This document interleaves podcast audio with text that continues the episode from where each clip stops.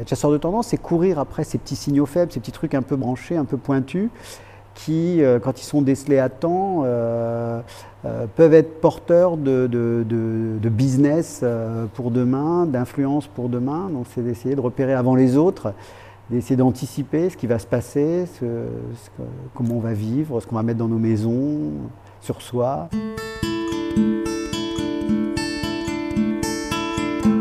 Connaissez peut-être pas Vincent Grégoire, mais lui, il vous connaît. Ou en tout cas, il connaît vos goûts. Mieux, il sait ce que vous allez aimer dans quelques mois, dans un an, dans deux ans. Vincent Grégoire est chasseur de tendance au sein de l'agence de style Nelly Rodi depuis plus de 27 ans. Son terrain de jeu, l'art de vivre et notamment la décoration. Son regard affûté et sa faculté d'anticipation font de lui ce qu'on appelle dans le jargon médiatique un bon client, mais surtout un interlocuteur passionnant.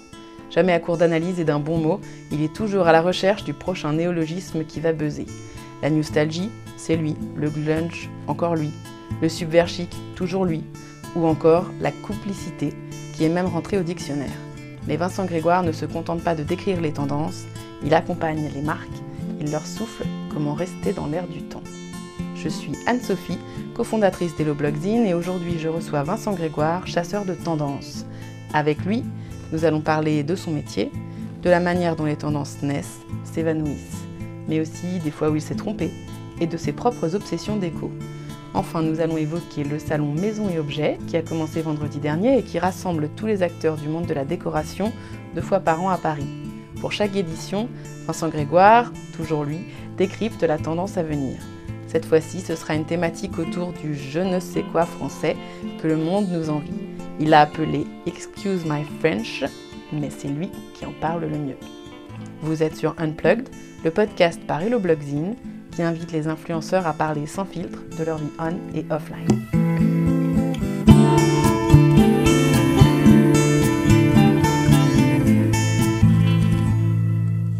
Donc bonjour Vincent, merci euh, d'avoir accepté notre invitation. On est ravis. On est ravis de vous recevoir euh, sur Unplugged. Alors, notre podcast Unplugged, euh, c'est un podcast qui donne la parole aux influenceurs. Et mhm. pour nous, vous êtes un peu l'influenceur ultime. Oh là là, impression À peine, parce que vous êtes euh, donc chasseur de tendance chez Nelly Rodi depuis 27 ans. 27 ans. J'ai pas honte de le dire. Voilà, j'ai une grande expérience et une grande mémoire de, de, tout ce qui a pu se passer, ce qui se passe dans l'art de vivre. Qu'est-ce que ça signifie d'être euh, chasseur de tendance? On a dû vous poser la question un million de fois. C'est un état d'esprit, c'est être euh, constamment en mode éveillé, en mode curieux, en mode euh, qu'est-ce que je vais découvrir, qu'est-ce que je vais apprendre, euh, qu'est-ce que je vais avoir envie de, partager de ce que j'ai découvert, qu'est-ce que je vais avoir envie de transmettre? Euh. c'est être sur le qui-vive en permanence pour euh, essayer de, repérer l'évolution de la consommation, l'évolution des modes de vie, l'évolution de, la mobilité, de notre rapport au corps. Et, ensuite, comment le mettre en perspective sur des nouveaux concepts de, de magasins, des collections, des, euh, des produits, c'est de mettre en, perspective.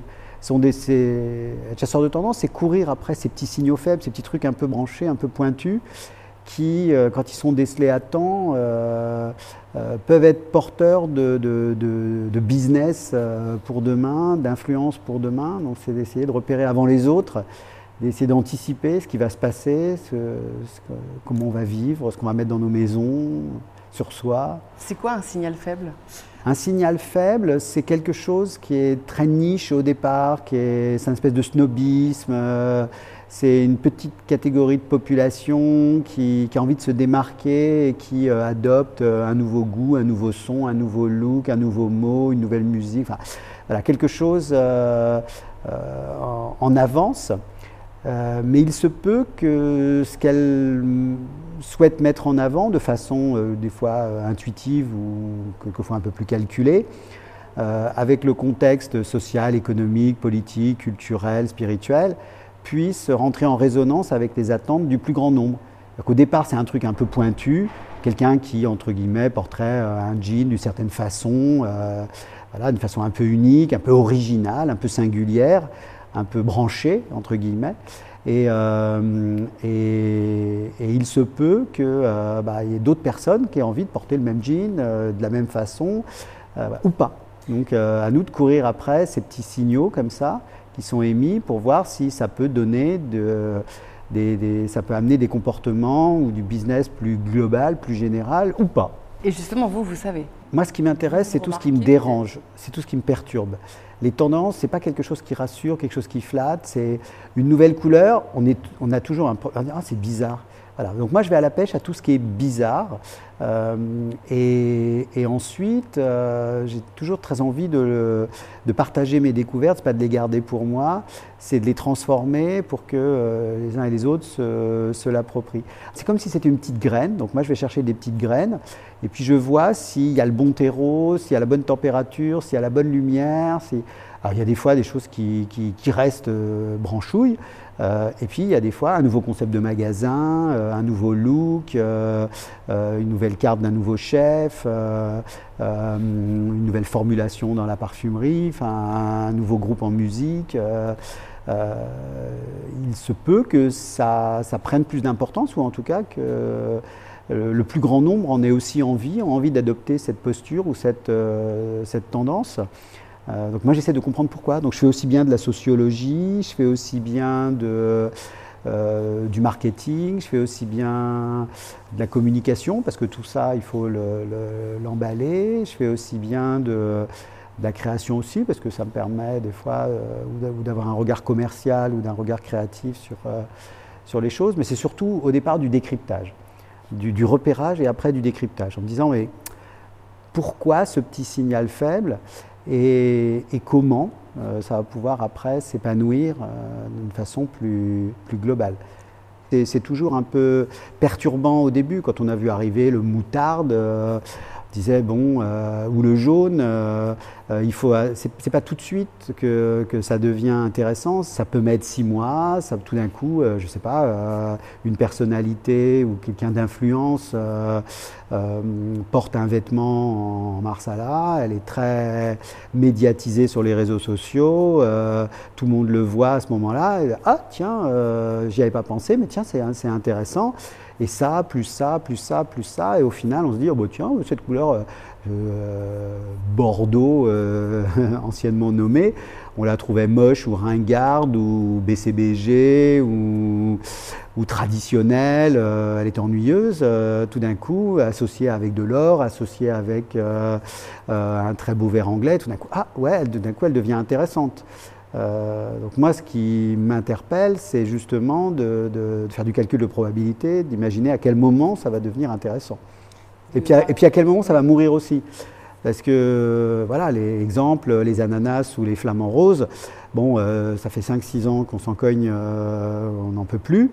mais en même temps, qu'est-ce qui va les démoder? Qu'est-ce qui va arriver après, pourquoi on s'est entiché de l'ananas, euh, à quoi ça correspond aussi en, symbolique, en valeur, en, référence. Euh, on n'est pas tombé sur ce fruit par hasard. Et pourquoi ça fait 20 ans, non 20 ans j'exagère, mais ça fait quoi 10 ans que le vintage, il, est ah, encore là Le vintage, il est là, il est encore, euh, moi j'appelle ça le, win, le vintage, ah. parce que ça, ça gagne à tous les coups, bah, parce qu'on a peur de demain.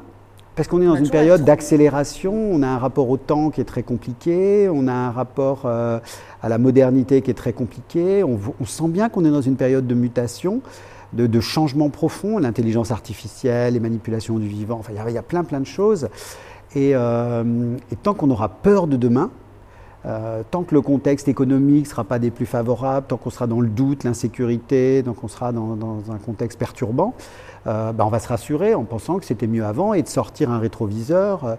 Alors, on était à fond sur le vintage, surtout 2008-2009, au moment de la crise des subprimes, où non, il fallait vivre dans l'instant et si possible un peu en, regardant en arrière, ça nous rassurait.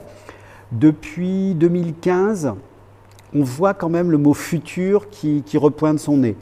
des nouvelles technologies, voilà, un futur un peu rigolo qui va lire dans nos pensées, même s'il nous fait un peu flipper. Mais bon, euh, l'enceinte connectée commence à arriver, les voitures sans chauffeur commencent à arriver. Enfin, il y a quand même des choses qui, qui s'imposent. Non, c'était peut-être pas si bien que ça avant. Il y a des tas de bouquins qui sortent en ce moment. Le livre de, de Michel Serres, La suite de Petites Poussettes, euh, où il explique que non, c'était pas mieux avant. Il y a, il y a beaucoup de remises en question des, des déclinistes euh, qui veulent que qu'on retrouve la France d'avant, qu'on retrouve l'Amérique d'avant, qu'on retrouve. ben non, à nous d'imaginer celle de, celle de demain. Alors ça, c'est difficile, mais il faut l'apprivoiser. Alors je voulais revenir sur la nostalgie. La nostalgie. La nostalgie. Il y avait aussi l'artistocrate, le subversique, la complicité, la simplicité, la renaissance. Simplexité. Simplexité, technologie, le glunge. Les essentialistes. J'adore inventer des mots pour, euh, pour qui correspondent à des, ou des nouvelles attitudes ou un nouveau profil de consommateur. J'aurais adoré inventer les bobos. Vous les avez tous notés? Ah oui, oui, j'ai. Vous sortez un, dictionnaire, non? Alors, je voudrais sortir un directionnaire. Évidemment, non, un dictionnaire, c'était trop simple. voilà, c'est un mélange de dictionnaire avec quand même des pistes de. Voilà, ça, ça me trotte euh, dans la tête, mais j'ai noté tout, j'ai les idées, euh, voilà, il n'y a plus qu'à. Il y en a euh, combien? Il y a, je sais pas, il doit y avoir. Euh, je suis à la lettre Y dans mes carnets de notes, donc c'est la, dernière page, donc il doit y avoir une trentaine, 27, 6, il doit y avoir peut-être 500, 500 néologismes. Ah oui, 500. ouais, ouais, ouais. Mais je suis content qu'il y en a un de temps en temps qui rentre au dictionnaire. Ou... Lequel est rentré au dictionnaire? La complicité. La complicité. Ouais, ouais, ouais. D'accord. Alors justement, 2019, euh, ça va être, euh, ça va commencer avec Maison et Objets. Voilà, c'est le, c'est le, bal d'ouverture du 18 au 22 janvier. Voilà, et donc la tendance, c'est Excuse my French. Excuse my French, oui, tout à fait. Quand on met le nez dehors, on se rend compte que les, les, étrangers disent toujours Ah, mais chez vous, il y a un je ne sais quoi, un truc qu'on trouve que chez vous, qu'on ne trouve pas ailleurs. Donc vous n'êtes pas toujours très conscient de, ça, ou vous en avez honte, euh, ou alors vous vous la pétez tellement que euh, euh, vous ne vous voyez plus.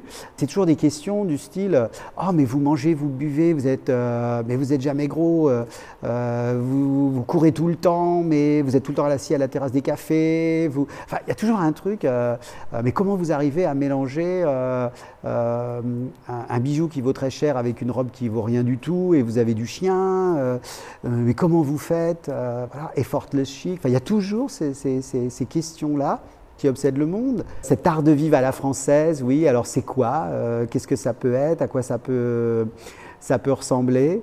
Donc euh, comment les étrangers nous voient, qu'est-ce qui fait notre exception française, qu'est-ce qui fait l'énergie de tous, nos, tous les talents qui buzzent en ce moment dans tous les domaines culturels, euh, Il y a un talent qui vous a interpellé plus particulièrement, enfin des, des noms comme ça d'entreprises oh, euh, ou, un, Thomas Pesquet ou, ou une Christine and the Queens, Chris ou toujours une Biancali ou Studio Chaos en architecture, euh, ça peut, une Agnès Varda. C'est n'est pas une histoire de génération, c'est pas que des jeunes, c'est vraiment euh, qu'est-ce qu'ils ont en commun, tous ces, toutes ces personnalités? Bon, bah, l'équipe de France de, football, hein, Kylian Mbappé, qu'est-ce, voilà, qu'est-ce qui, qu'est-ce qui fait qu'ils sont français? Il y a un truc dans, leur ADN ou dans leur posture.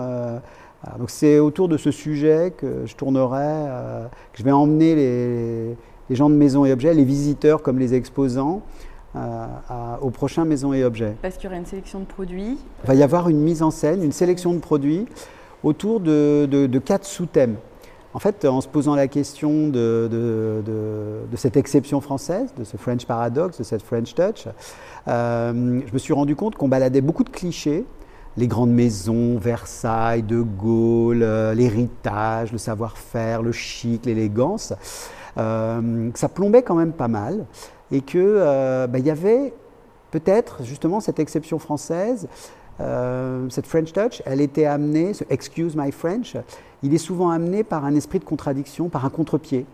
Quand on parle de la France aussi, on a plutôt tendance à parler, euh, je vois pour la déco par exemple, d'un appartement haussmanien avec une cheminée, avec un parquet, avec euh, un canapé taupe, euh, voilà, ce classique bourgeois. bah, on se rend compte qu'il y a un nouveau classique with a twist qui est beaucoup plus impertinent, beaucoup plus coquin, beaucoup plus surréaliste, qui est, très, qui est très intéressant. Il y a toute une nouvelle vague aussi. La France, on dit ah, bleu, blanc, rouge, français de souche. Mais bah, il y a un nouveau régionalisme, il n'y a pas que Paris. Et puis il y a un multiculturalisme aussi. Il y a des énergies qui viennent du sud-est asiatique, qui viennent d'Afrique du Nord, qui viennent d'Afrique, qui viennent d'Amérique du Sud, qui viennent euh, du Moyen-Orient.